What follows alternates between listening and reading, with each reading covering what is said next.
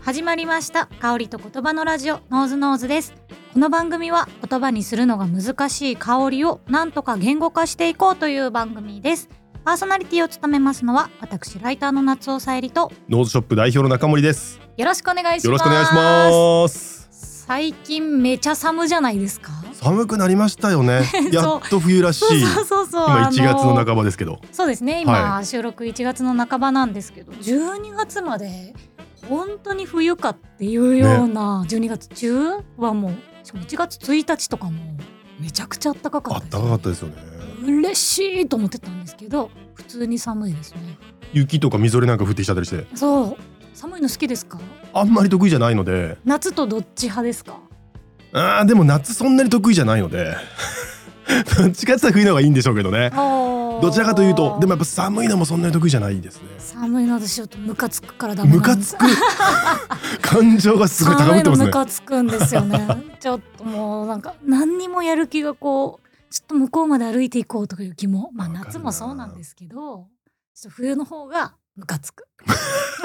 夏の暑さもムカつきません。夏の暑さもまあまあムカつき ますね結局。ダメだ ダメだダメだやめよう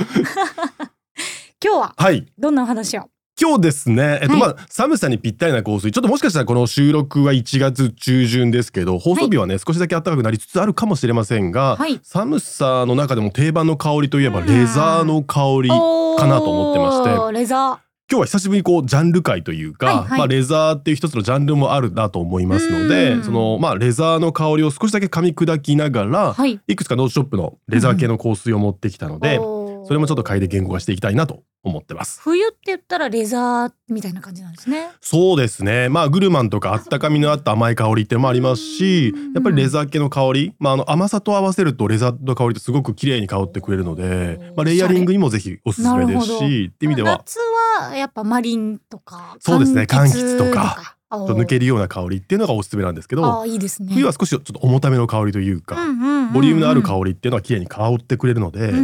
んちょっとレザーの香りっていうのをちょっと今日は解説していきたいなと思ってます。はい私レザー系一つ持ってますはいはいそうですよね。そうなんですあのノーズショップさんからあのいただいたバイカルレザーアンタンスはいこれ以前番組で紹介してそうですそうですそうですはい。それがすごい記憶に残っててすごい素敵な女性がつけてるイメージがあるみたいなお話をして、それがレザー系とは全然知らずだったんですけど、はいはあ最近だからつけたりしてますおーやっぱ寒くなってきたから、いいですよね綺麗に香りますすよね。うんいや綺麗かどうかは分かってないですけ どまあはい冬って言ってたしなみたいな気持ちでつけてます、そうですよね。うんバイカルレザーアンタンスはニコライっていうフランスのパリのブランドはいの30周年を記念して作られたロシアのバイカル港をイメージして作ったレザーのうんは香いりなんですけど、今日ちょっとまた改めて持ってきたのおで、いいですねぜひちょっと嗅いでみましょう。はいありがとうございます嗅いでみますはいはいはいはいこれ家にありますあいいですよね。レザーってだけで聞くと結構こう渋いイメージがあるんですけど、あの番組以前紹介した時にも同じこと言ったんですけどレザーのなんかカバンぐらいっていうかチャームぐらいっていうか、はいはいそんぐらいのなんか小さいなんかこうレザージャケットを羽織ってみたいなゴリゴリしてないイメージなんかこうちょっとしたアクセントになりつつ華やかな感じもあってあと冬のツーンと寒い感じ。うんうん。あそうそうそうそうありますねこ。れはすごい素敵だなと思ったんですよね。柚子とかペッパーみたいなこうちょっと軽やかな香りというかあとスパイスのこうパッとこうはっきりとした快活な香りっていうのがちょっとだけ前半にあって。てでその後にちょっとこうまあレザーの要素でもレザーの要素ってどちらかというとこう少しスモークの要素というかこう煙の要素がもう少し強く感じるものが多いんですけどはい、非これはそれがあんまり要素としてはなくて非常常に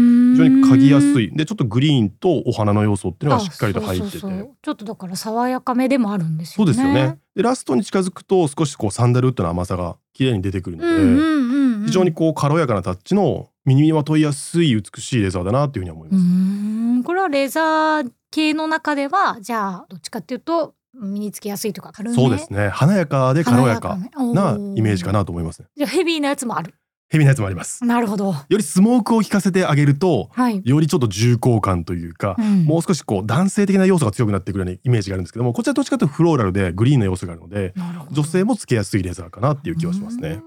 あ、そういえば実際あのちょっと前になるんですけど、い X のうんうんポストでもはいはいはいレザー特集やってほしいっていう方いらっしゃいましたそようでしたね。ちょっと読んでもらっていいですかはい。23年のですね、昨年の10月の27日にポストしていただいた X の投稿なんですが、こたつぶどんさんからですね、脱部と。はい。レザー特集やってほしい、うえん。ー革製品の匂いが好きで探しているんだけど、なかなかそのままという香りに出会えずにいる。おーレザー香水の歴史やおすすめを知りたいといすごうい投稿でした。ありがとうございますありがとうございます。ちょっと遅くなっちゃったから、いまだに聞いていただいてるかわかんないですけ ど。確かにもう全然やってくれへんやんって。いや、もういい わ。思ってるかもしよれうやないくですが。半年ぐらい経ちましたけども、あはいそうですよねはい、3月ぐらいの放送なんでこれ多分、いや、でも、レザー特集はい、やりましょう。ついについに、 じゃあ今日はレザーの、えっとジャンルっていうことですよね。そうでなすんかね。こういろんなジャンル今まで、えっとグルマンとかそういうのも一応思想みたいな、はいはこいれが一番最初にあってそこからみんな作ったんだよみたいなのありありましたけど、はい。レザーはあるんですかそういうのうーんこれね結構諸説あって、はいはいあのーまあいろんな説があるんですが、まああるブランドさんが私たちが始祖ですっていうふうに言ってるので、ちょっとそこを取り上げてお伝えするとですね。うんうんうん一応世界初のレザーの香りを身にまとった香水っていうのははい、 1760年でしたね1760年イギリスのロンドンで創業されているブランドのクリードうん実際にこれあのクリードっていうブランドは日本にも去年かな再上陸果たしていへーて日本でも販売されている香水ブランドなんですけどもはい、そのロイヤルイングリッシュレザーっていう香りがうん1780年ぐらいえー、めっちゃ前ですね。めちゃくちゃ前ですねこれ発売されたというよりもう国王に献上された香りんうんイギリス国王に献上された香ロイヤりルとして一応歴史に残ってるっていうふうに言われていてへーまあ、それがおそらくレザーの香りとしては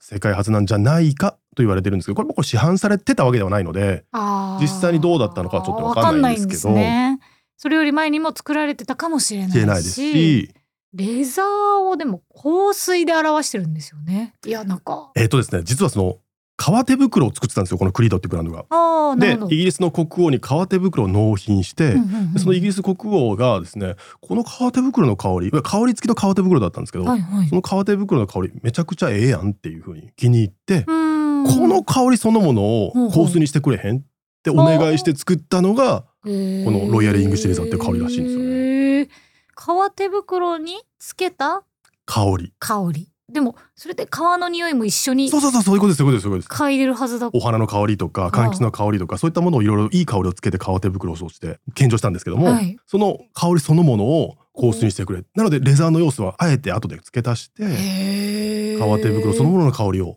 表現したっていうことらしいです。すぐできるもんなんですかそのレザーの匂いを再現するその香水として再現することは簡単にできたものなんですか難しかったと思いますね。そのままではないですよねレザーからそのままの香りを抽出するわけではないので、そうですよねあくまでも香りのレザーの香りの要素ってのを嗅いでこれはこれとこれとこれを組み合わせるとできるかなって言って作ったあーのがレザーの香りです。レレザーからは取れないですよねえっとですね厳密に言うと実はそのレザーから香りを取るってことをやってるブランドも一部あるにはあるんですけど、えーまあ、ほとんどのブランドはそんなことしてなくてあくまでも調合によってレザー風の香りを作るっていうやり方をしてますね。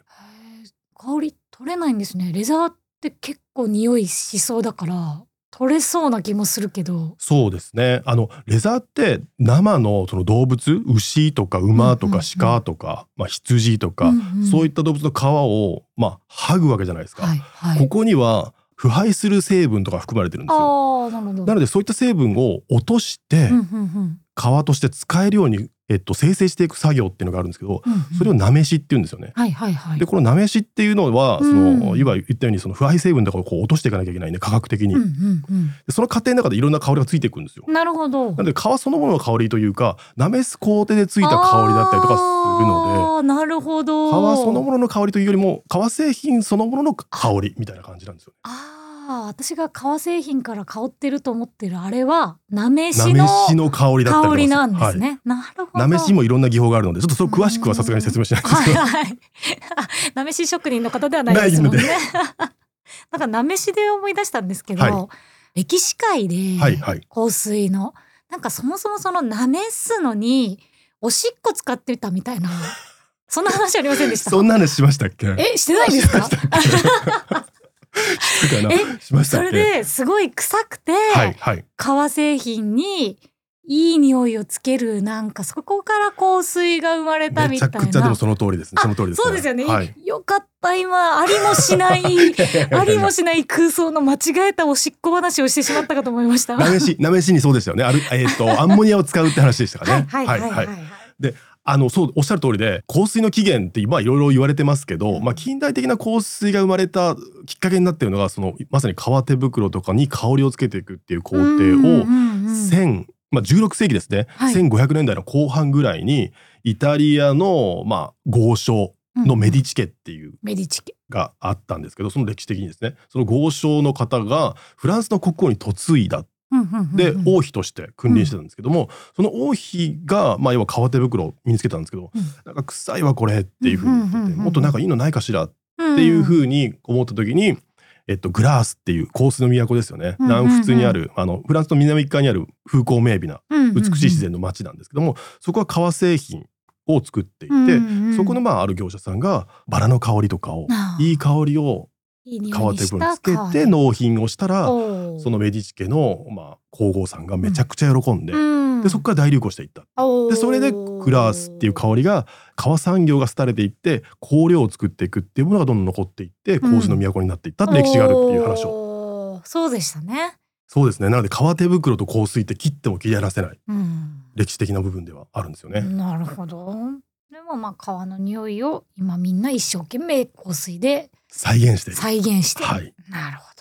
面白いですよね。ど。うんでレザーの香水って一言で言っても実は大きく分けて2つありまして、へえまあ、いわゆるその表側というかツヤっとした革、うんうん一般的なレザーですよねレザをイメージして作ってるアコードっていうような香りっー。うんていうものとあと実はスウェードをイメージしてる香りってのもあるんですよ。ええ違うんですか。違うんですよ一応大きく分けてレザーなんですけどスウェードもうイスウメェージしてードってまああの素材のイメージはあるんですそうけですそうですそうどです香りに違いがありそう なえ実際に香りに違いがあるんですかありますありますあるんだあんまり意識したことがなないいかですらよね。わかんないですけどレザーのイメージは、ね、ありますありますよねレザージャケットとかはいそうでもすあるんで,、結構あそこから匂うじゃないですか革製品なんか小物とかもそうですけど革小物売り場とか、うん靴そうそうそうそう靴売り場とかに行くと革の香りしますよねめちゃくちゃ香りまあのすよね香りですよねはいそれとスウェードは違う。一応違うんですよそもそもスウェードって何か先生ご存知ですかえー、わかんないですちょっともうもうちょっとケバッとしてるイメージはあるんですそうけでどすそうですそうですあれ革の裏側をサンドペーパーで削って紐にさせてるんですよわざわざ、えーそうなんだそれをスウェードって言うんですけど表側が普通のつるつやっとしてそうるでやすつそうでですすねでそうですそうです裏側は普通はどうなってるんですか普通はザラザラしてる感じなんですけどああそうかそそのうかザラザラをサンドペーパーで綺麗に削ってああげーなるほどなるてほど紐をさせてあげるとスウェードになるんですよへー面白いですよねすごいですね面白いですよねいろんなことしてるんだそうなんですよスウェードの語源ってスウェーデンらしいんですけど、スウスウェーデンでそういう裏側を起毛させたまた革手袋が流行ってたんですって昔ほスウェーデン風革手袋って言ってのがなまってスウェードになったっうていうふうに言われてへえいいですねなんか今日ちょっと知識 が久しぶりに知識会飲み会で言える確かに確かにスウェードだねそれってさって言ってス 披ウ露ェーしデたくなるンスウェーデンがなまった言葉だぜみたいいなねやーそうなんんだなるほど面白いですよねそれが違うんですねそうですね、なのでうんでもあくまでもスウェードから抽出した香りではなくてスウェードのイメージの香りなんですよね原料なんですよね、うううんうんでほぼほぼこのスウェード例えばあのいわゆる代わりのノートって言われる調香の部分というかあのトップノートに何々、うんベースノートに何々とかあるじゃないですかそこにスウェードって書いてると大体一つの調合香料というかあの合成香料を使われててそれが今日実はお持ちしたんですがはいえっとですね今日は IFF っていうはいアメリカの香料会社さんが作られてるスウェードをイメージした香料でへースウェーデラルって言うんですかねスウェーデンスウェーデラルっていう香水が、香料があってはい大体スウェードって書いたらこれを使ってますこれへえでも皮は皮なのに肝をさせると香りが違うんですねえね不思議ですよ不思ね議へえこれはですねスウェーデラルを10%に希釈した香りですで、はい香水のあくまでも部品として使われているものなので、これ自体が香水というわけでは全くなくて、はいスウェードの香りをイメージして作った調合香料合成香料はい一つですうーんはい嗅いでみますはいおああああこれスウェードですね。 馴染みあるはいはい。えすごい馴染みがこれ久しぶりに嗅ぎましたけど、めちゃくちゃスウェードですね。めちゃくちゃスウェードですね洋服こういう香り嗅いだことあるこういう靴ありますよね。 こういう靴ある、ありますね新しい靴のそうそうそう靴売り場行ってスウェードの靴嗅ぐとこの香りしますよねもう。ああというかもう靴売り場がこういう匂い結構しますよねるする靴売り場の匂いですねこれ。 確かにめちゃくちゃ面白いぐらいスウェード。そんなスウェードの靴をいっぱい持ってるわけじゃないんですけど確かにちょっと清潔な靴箱の香りとかもこういう香りがするっていうあそうですかねだからちょっと木っぽい感じがはいはいはいはいはいもしますしますね靴箱っぽいそうですね確かに確かにちょっと霧霧っぽさもあるというかあそうです霧ね箱みたいな香りもするかもしれませんねしますねうわなんか綺麗な木の匂いというかなんかブーツとか本当思い出しますね最近履かなくなっちゃいましたけどそういうブ ー履 きづツらい やつこんな香りだった面白いですねこれはでもスウェードの香りでまあレザーの代わりに大きく二つありますよって言いましたけども一つはスウェードの香り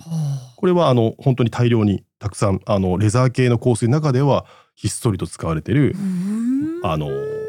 れた主役の一つはいね、でもう一つはレザーの香りなんですが、はいレザーの香りっていうのはレザーそのものみたいなものは実はないんですよ。うんうんうんそれがあの出回ってる香料っていうのはなくてむしろいろんなものを組み合わせながらレザーの香りっていうものを再現していくんですがへー一番やっぱりその肝になってるのが実は木から取ったらウッウッディな香りでそれが少しちょっとスモーキーなウッディな香りで、うんうんえっと、白樺の木から取ってるバーチっていうこの精油があるんですけどうんうんその精油をメインに例えばサフランとかうんうんあとはそのサンダルウッドとかうまく組み合わせながらレレザー風の香りを作っていくってことをするんですけど、ちょっとまずは、えっと、バーチの香りかなりスモーキーな香りなんですがそれちょっと嗅いでみて、はいこれレザー系の香りの中心になるような中心になるんだものです。はい、嗅いでみます。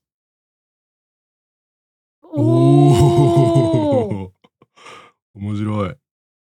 あーこれでもちょっと燃えた木うんうんうん。燃えた後の木燃えた後の木ですよね。炭の感じすごい炭し、の感じあと漢方っぽさとか生薬っぽさみたいなのもありますよね。ありますね。うーんなんかこういぶしてあるは感いじ、はいはいはいはいはい。いぶりがっことかからする感じ。しますね。いぶりがっこ する。あとここに、えっと、例えばですけどもサフランって言われるようなはい、サフランライスとかありますよねあのあります黄ね色いお米。うん、でこれお花の実はサフランってお花から取れる、まあ、スパイスの一種なんですけどおも花お花から取れる、はい、精油です。サフランを混ぜてみたりする。はいちょっとサフランの香り嗅いでみましょうか。書きます。ここからはきっとレザーレザーしてるわけじゃないんですけどあくまでも組み合わせバーチとの組み合わせの中でこの香りが生きてくうる。ーんこれ自体はダメだ接着剤みたいな感じが、そうですねそうですねちょっとツーンとしたボンドみたいな感じはしますけどね。あくまでもこれ単体で香ってもそんなにいい香りじゃないと思うんですけど。うーん要素としてここに入れてくる。でもう一つは、はいえっ、とですねレザーの要素の中でイソブチルキノリンっていうのがあるんですよ。イソブチルキキノノリリンンこれ合成香料なんですけども、はい結構いろんなその、えっとレザー系の香りの中での重要な要素としてよく使われている、あの合成香料なのでこれもちょっとだけ嗅いでいただいてただこれも単体で嗅ぐとレザーそのものだなっていう感覚はない。ちょうですねんっと嗅いでみてください。これはな何の匂いって言いましたっけ何のこれ合成香料なのであ何とかではないんですね何とかではないですねあわかりましたイソブチルキノリンっていうという合成香料、はあれなんだろうこれうわちょっと待ってくださいこれすごい馴染みがあるえーっとなんかの野菜を切った時の匂いなんですけどあああうわこれなんだっけな最近も切ったの に思い出せない芽キャベツとかそういう感じですかね。芽キャベツまあでもキャベツとかはすごい近い感ありじますね。しますねよく切ってる野菜のあ人参ああ、なるほど。人参生の人参のああ、あるかも。匂いです確かに確かに。すごい生のままかじったりとかするとああるあるある。こういうわ匂かりまいすわがかりしまます。す人参をこうしりしりじゃないですけどこうピーラーでさーって切っていく時とかあこの匂いですそこにちょっとこうスモークの要素とか煙の要素もあってあーなんとなくそのプラスチッキーな香りはしませんあかしますよねすごいしますプラスチックの人参を削ってるみた いなもしかしたらそういう不思議な香りなのかもしれないですよね確かにでこのイソブチルキノリンはいとかさっきのタールであったりとか、うんうんうんアバージですねであったりとかこれ何でしたっけサフランサフランですねなんかうまく混ぜながらちょっと3つ合わせて嗅いでみますか嗅いレでみますザーっぽくなったらいいな無理 かな嗅いでみます、はいおあーわからんでもないかもあースモークの要素随分強いですけどなんとなく合わさるといやしますねしますねあーしますしますはいはいはいここもうちょっと甘みの要素サンデルウッドとか加えてみてウッディの要素でもうちょっとだけこのスモークの要素を消してあげたりとかするとあの結構するな燃えた木の感じが消えちゃうかもしれませんけどあのでもこれ結構レザーっぽいですよねぽいですぽいですこういうふうにいろんなものを組み合わせながら調香師自身がレザーの香りのその感覚をちょっと作っていくっていうようなアプローチをとってレザーの香りを作っていくんですけど、まあ、スウェードは今言ったようにそのズバリスウェードの香りみたいな合成香料が存在しているので、まあ、それを使えることは多いんですけどうんうんうんレザーの香りはやっぱこれは調香師の腕の見せ所ななのでこういうふうにして作っていくっていうちょっとお話を。させなてるもらいほましたど面白いで今日はレザー系の香水の中から2つあはのいご紹介をしたいなと思ってまして、はい、スウェードの香りが美しい香りと、うんあとまあうんちょっとスモーキーさの強い先ほどご紹介したニコライのレバイカルレザーアンタンスとはちょっと打って変わってうん少しちょっとこううーんと重くってはい燃えてんのかなみたいな感じおの、ーまあ、スモーキーなレザーはをいちょっと2つほどご紹介したいなと思います。はい1つ目はゴールドフィールドアンドバンクスっていうオはいーストラリアのブランドが作ってます、ラベンダーが主役になってるパープルスウェードというは香い水をちょっとスおウェー持ちドのしました。方なんですねスウェードですね。はい、スウェードのはい方、パープルスウェードという香りです。はいはい。嗅いでみますああ。ほうほうほうほう。おーおースウェー ドどこにいる いやいるんですけどいやさっきやっぱそのままスウェード嗅いだんではいはいはい。香水になるとはこういうことかというのを溶け込んでいきますよね。 溶け込んではい。額縁になるというわかあ、主役ではないかもしれないですね。ラベンダーって言いましたっけラベンダーが主役です。うん、なんかなんかすごいお花の匂い華やかな、お花を一番キャッチしてしまいこれ今スウェードって言われないで普通に嗅いでたらああお花の軽やかな感じですねって言ってると思うんですけど、はいはいはい。スウェードっぽさはどんなところに出てるんです か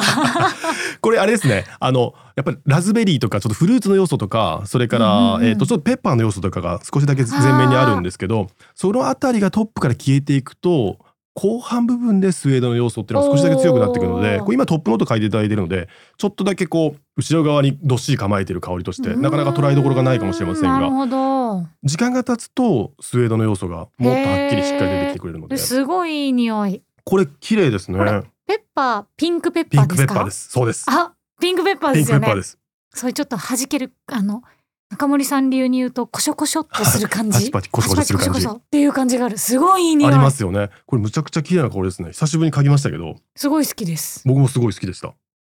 だんだんスウェードになると思うとめちゃくちゃいいですねそうですね可愛、いだけじゃなそういですとねいうかなるほど艶やかなラベンダーラベンダーの香水って結構つまんないものが多いあ、まあ、言い過ぎちゃいました けどつまんないものが多いんですよバシッといっちゃいましたね多いんですけど、これは本当に美しいラベンダーが主役な香水かなと思いますえね、ー、すごい素敵、うん、よくできてると思いますいいですね次、えっ、と最後ですねこれもしかしたら以前にちらっとだけご紹介をさせていただいたのかもしれませんが再登場というところでご容赦いただきたいんですが、はいオルトパリージというブランドでしてここのおパリージの庭っていう、パリージの匂い、はい、調香師のおじいちゃんがはいパリージさんっていうんですけど、そのパリージじいちゃんうんの革職人だったんですよ。はい靴職人だったかなうんうんでその靴職人が革靴作って一番最初に作ってそれを死ぬまで履き続けあたーあそりのましたね革靴をイメージした香りですっていうあーちょっとレザー系の香水としてかなりパンチの効いてるものなのでレザーの香りとしてご紹介をして嗅いでみたいなと思いなまんすかその紹介は聞きましたね。そうですよね香りを全然覚えてないですが。ちょっとかなりパワフルな香りなのでフムを気をつけないといけなくてはいこのパッケージが結構インパクトありますよねレザーのようなもの。もうレザーそのものなんでレすよザーですか。レザーで素材。あ、本当だ。が巻きついてる。はい おお。ぞはい。嗅いでみます。なるほどうーん。あれでもそんな。なんかすんごいパンチ効いてんのかなと思って挑んだら、そうですねそこまでではないです。あはのい、ーオルトバリージ結構もっと重いものもあるんですけどはい、意外にレザーの中ではレザーというか、まあ、レザーの中でもちろん重めなんですけどうんオルトパリージの中ではもしかしたら軽やかな方かもしれ軽ませやんね、かまな。あ、ただスモーキーなスモーキー雰で囲す気はね。すそっしごくありてます香りのイメージで言うとやっぱこう重い重低音系でそうではあすりねまそうすですねね。パープルスウェードみたいな軽やかさと比べると、軽やかまないであ、すそねれは全然重さは感じますよねでも本当かっこいい革うーんまあそんなやっぱ男性女性で分けるもんじゃないにしてもやっぱ男性をイメージする渋いあでもめちゃくちゃいい匂いですねいい香革りのですね革のいい匂いがするこれはちょっと最初のバイカルレザーアンタンスと比べるとあでも同じ要素がなんかありますねありますねありますねでもやっぱりバイカルレザーはよりフローラルでパウダリーな雰囲気っていうのがあるのと比べると、これはかなりパンチの効いてる香りには感じますよね対比するとですあけどりますねなんかバイカルレザーアンタンスはやっぱ外の香りも一緒にするああなるほど風の香りとかが、はいはい冷たい空気の香りも一緒にする感じだけどクオイオムの方はやっぱ作業場みたいなそうそうそうっすね狭い室内みたいな あるある作業場っぽさある 電気もちょっと黄色く暗めな、はいはいちょっとカチンカチンってチカクチチクンしちゃカチンったり そうそうそうそう電気がまた焚いてるみたいな切れそうみたいな感じがで工具みたいなのがいっぱいあるとか、はいはいちょっと油の香りとかあります油よの香りねとかがある職人部屋みたいな、そんな感じがしますね。そうですねなんかなるほど。は僕おじいちゃんが喫煙者だったんですけど、はいあの亡くなった祖父がい。亡くなった祖父の指がこんな香りの香りでしあたあーしねそう。タバコを吸った後の長年タバコを吸ってた指の香り確かにもう洗ったからって取れ取れなないい取れない感じのそうそうそう そう染みついてそうでるす。そうです確かに。ですごいなんかそこに何かこう歴史を感じるといううか、ーん、そうそうですね。なんか歴史がを感じる染みついた香りってで感すじが。ねそんなイメージがありますね男のしわがれた手に宿るなんか歴史のようなものみたいなるなもほのど。いいですね。いいですよねこれも素晴らしく美しい香りかなと思いますおー。これでもどうですかそのこたつ布団さんのはいはいレザーそのものみたいなやつが欲しいっていうお題にはこのクオイオムをぜひおすすめしたい 渋い大人になっていただきたいは部屋のようい、はな香りをじゃあこれをぜひい、ぜひちょっとおすすめしたいかなとなんかレザーを感じたらレザー系香水だって思えそうな気はするんですけど、はいスウェードを感じ取ることは難しそう難しいかもしれませんスウねェードを感じ取ってはあこれはレザー系ですねみたいなのはちょっと言えそうにないですねちょっとレザーのスモークの要素とかウッドの要素とはまた違った雰囲気ありますもんねありますねありますまあ、今日はちょっとそんな香水のレザーの香水の簡単な歴史とそれからレザー系には2つ大きく分けてあるんだよ、で、えっと、スウェードの香りと、まあはいレザーの香りでレザーの香りは調香師さんがこう腕の見せ所でいろいろと自分の試行錯誤しながら作っていくっなるほどていうところをちょっと簡単にお話ししました。ありがとうござあいりがとうまござすいます。他にもジャンルってまだあるんですか結構紹介してきたんじゃないかなと思うんですけどまあまあ林系とかさっき言ってたグルマンとかそうですねまだあるのはあると思いますしそのなんだろうな、まあ、いろんなジャンルが結構まだまだ生まれているのでまおだジャンル界はぜひちょっと改めてやってみたいなと思います。ぜひね同じようにポストしていただいて、そこうでのすね特集やってほしいみたいなのがあれば、お待ちしておりおま待すちしております。ありがとうございますはい、はいというわけで入り方いつもと違うからどうしようみたいな感じにそうなでっちすゃいましたね今見合っちゃいましたね。 はいやっちゃいました今日はお知らせがあるんですそようねですね、はいはい、ちょっと新しい試みなんですけども、はいノートショップのインターネット販売インターネット通販サイトとですねうまく連動しながら再来週の2月27日の火曜日にですねポッドキャストの放送で、まあ、マイナーな香水を紹介するっていうのをぜひやってみたいなと思ってまして、はいはい以前あの昨年の10月24はい24日に配信した日本で一人だけノーズショップの販売実績ゼロ本または1本穴場香水をご紹介っていう回があったと思うんですけども一人しか持ってなかったりそとうですそうかです実はまだ一本も売れてないんじゃないかみたいな、魅力にみんなが気づいてない香水を紹介したのがありましたね。はいはいはい。その回のちょっと第2弾をあいいでやっすてねみたいなと思ってまはしい、てあれめっちゃ面白かった。はいでこの放送を聞かれた方はですねぜひノーズショップの EC サイトに行っていただくとですねはい。再来週に配信をする、うんうんうんえー、と第2弾としてですね、えー、とご紹介する香水がキットになってお、発売されてますのですごいですね。ぜひ放送までにですねはい。お買い求めいただいてお手元で持嗅ちぎななががらら嗅ぎながらポッドキャストを聞いていただきたいあーなめちとゃ思くっちゃいていでますす。ね。そういう声も実際届いてましたもんね。そうですねあのお店に行けない距離に住んでるとかっていう方はまあいつもね聞いて想像するだけだから実際に嗅いでみたいですみたいな。おめちゃくちゃいいじゃないでそうすでか。すね。もう我々の香りの言語化をするんですけど、うんぜひご自身でも言語化していただいてその違いとかあーあここは一緒だな感じ事だ一緒だなとか、はい。ここ違うなとかってそういうのをちょっと楽しんでいただきたいなあーいいです思っねてますしかもマイナー香水というか、まあ、穴場香水というかまだ誰も買ってない香水という かだからはいニはいッチオブニッチそうですね。を試せるってことですよね。 1本とか2本とかうん0本みたいなものをはいちょっとご紹介したいので、あありましたこれぞノーズショップみたいなものをはいぜひそれはえーっと普通に検索するかまたは、えー概要欄からサそうイでトすに飛べねるということなのはいで。そちらも、えっと記載しておきますしノーズショップで検索していただいてあの一番最初に出てくるホームページのですねあのビッグバナーというか大きなバナーに、はいあのそこを表示しておきますのでおーぜひそこからもクリックしていただきたいなと思ってまわすかりました。ぜひぜひチェックしていただき、再来週の放送も聞いてください。はもちろん来週も聞いてください。 はい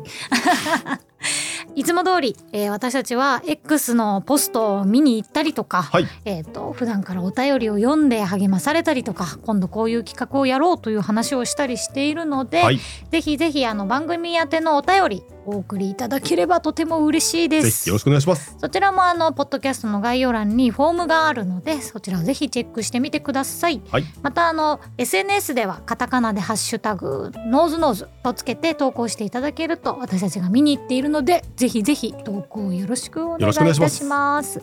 じゃあ今日はこの辺りでさようならら。